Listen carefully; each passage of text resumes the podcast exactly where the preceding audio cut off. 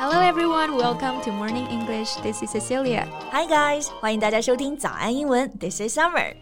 Okay, so Sissy, are you a sarcastic person? Um, I guess our listeners should answer that question. 我觉得这个问题啊，我们的听众朋友最有发言权了。天天听我们说这么多话，应该都非常熟悉我们平时说话的风格了吧？对，之前就有学生听出来了呀，像 Colin，他说话呢就喜欢用一些反话来表达这种讽刺挖苦的意味。嗯，那像这种讽刺挖苦的语言风格呢，就可以用到这个单词 sarcastic。很像我们说的阴阳怪气。Yeah，阴阳怪气呢就可以用 being sarcastic 来表示。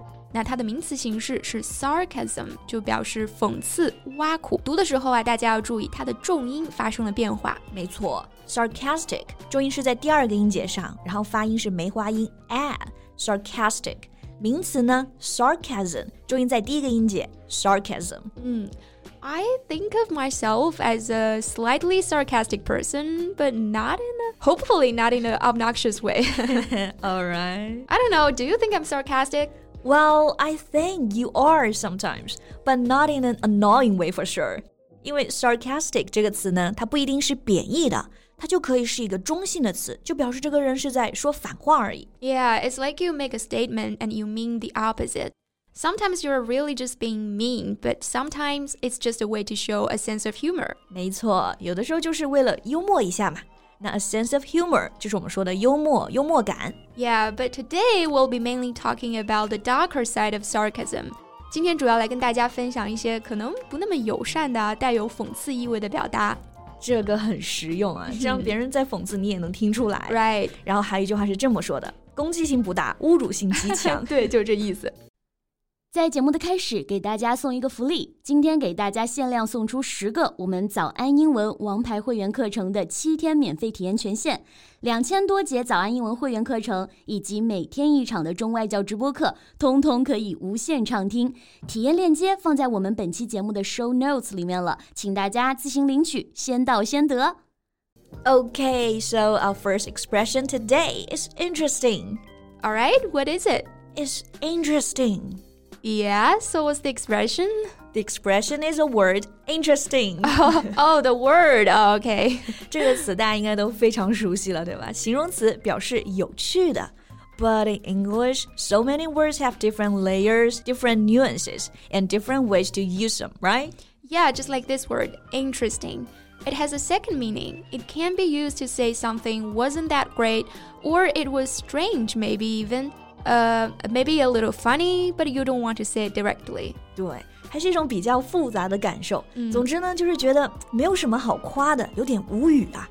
但你又不能直说，就有点像我们说的“呵呵”啊。我想到一个例子啊，就好像你想夸亲戚的孩子、嗯、，you can say he is cute and you can say he is clever。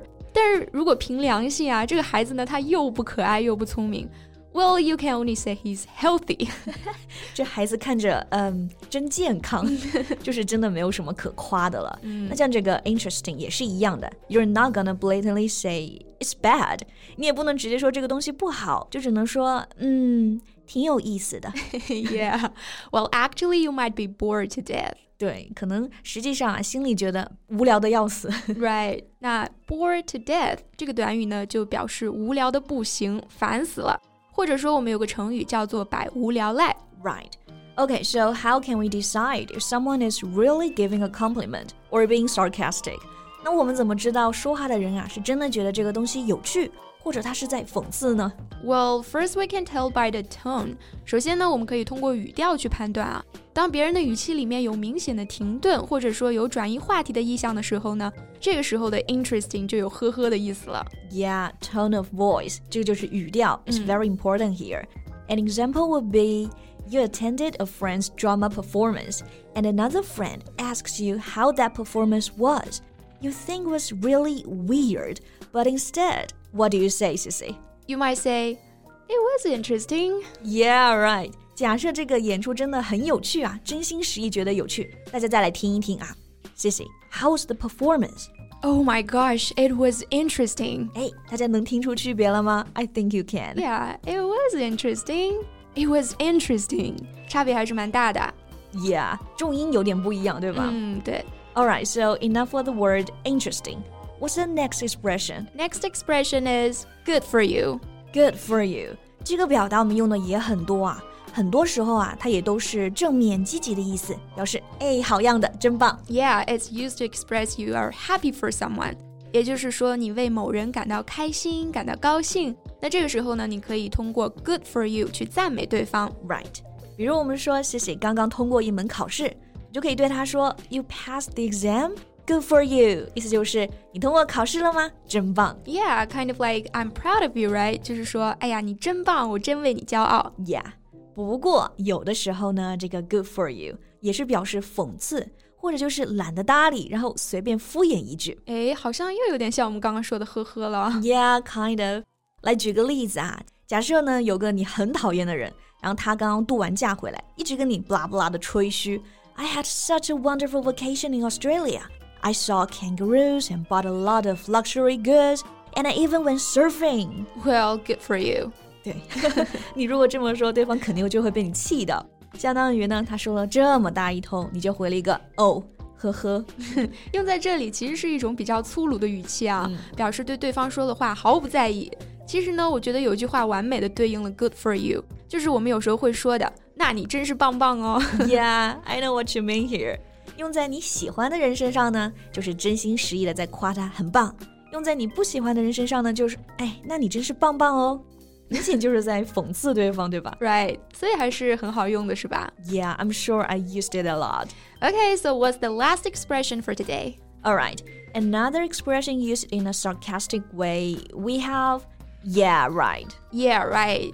诶，这个听上去不就是嗯你说的对的意思吗？对，这就是它迷惑人的地方所在了。Many people may think it's the same meaning as yes, you are right but it's actually the opposite. 嗯，还是一样啊，它也是正话反说，所以其实它是在说 you're wrong。嗯，对，其实是不相信对方的话，然后带一点讽刺的回答，有点像中文的最好是这样。嗯，或者我们也可以翻译成才怪，对不对？对。For example，假如有天啊，太阳呢从西边出来了，西西突然不熬夜了，然后十一点前就睡觉。Yeah, Summer, I'll never stay up late again. I'll go to bed before 11. Yeah, right. 这就就是说才怪. Hey, why don't you trust me? Because you said the same thing just two days ago. And when did you sleep last night? Uh, 2 a.m.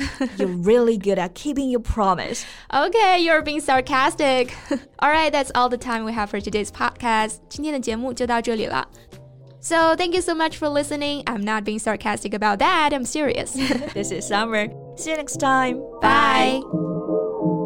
今天的节目就到这里了。如果节目还听得不过瘾的话，也欢迎加入我们的早安英文会员。成为会员，您就可以无限畅听我们每天一场免费的中外教直播课，以及两千多节原创系统课程了。今天我们限量送出十个七天免费试听权限，试听链接放在我们本期节目的 show notes 里了，请大家自行领取，先到先得。